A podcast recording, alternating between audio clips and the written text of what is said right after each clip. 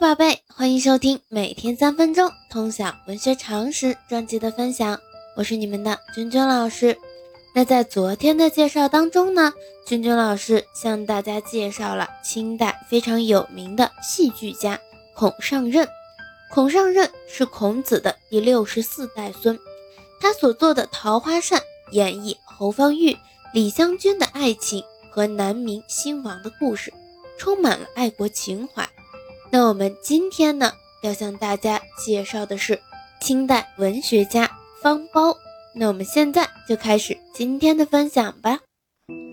方苞，字林高，义字凤九，晚年号望西，谥号南山木叟，安徽安庆府桐城县人，生于江宁府，桂林方氏，亦称县里方或大方，十六世祖，与明初大思想家。方以智同属桂林方氏大家族，是清代散文家，桐城派散文创始人，与姚鼐、刘大奎合称桐城三祖。方苞为清代桐城派散文的创始人，译法是方苞文论思想的核心，也是桐城派文论形成的基石。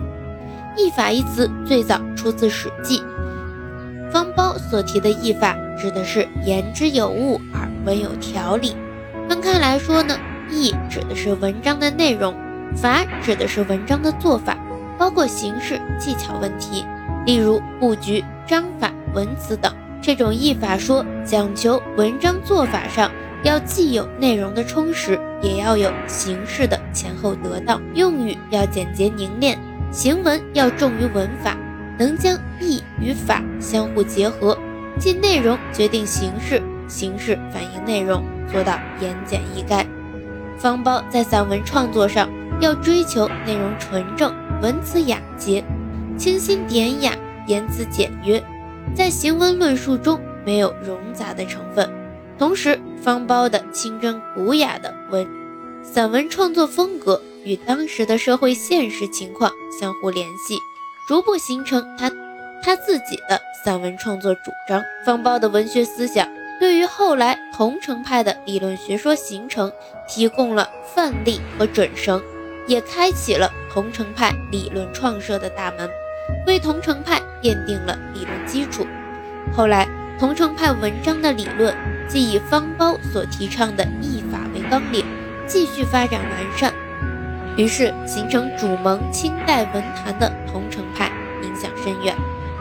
除此之外呢，方苞的传记文学有二百三十八篇，约占其文集的一半以上。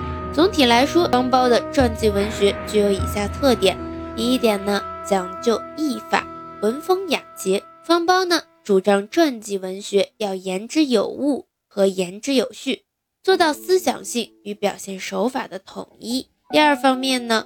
以文运事，形象生动。以文运事是指注重传主的形象塑造，这是我国史传文学的优秀传统之一。第三方面，不拘文本，有感而作。方苞的墓志碑铭多能够不拘文本，有感而作，表现了强烈的主体色彩。那我们今天呢，介绍方苞就到这里。喜欢咱们节目的，长期关注我的喜马拉雅号，我们明天见。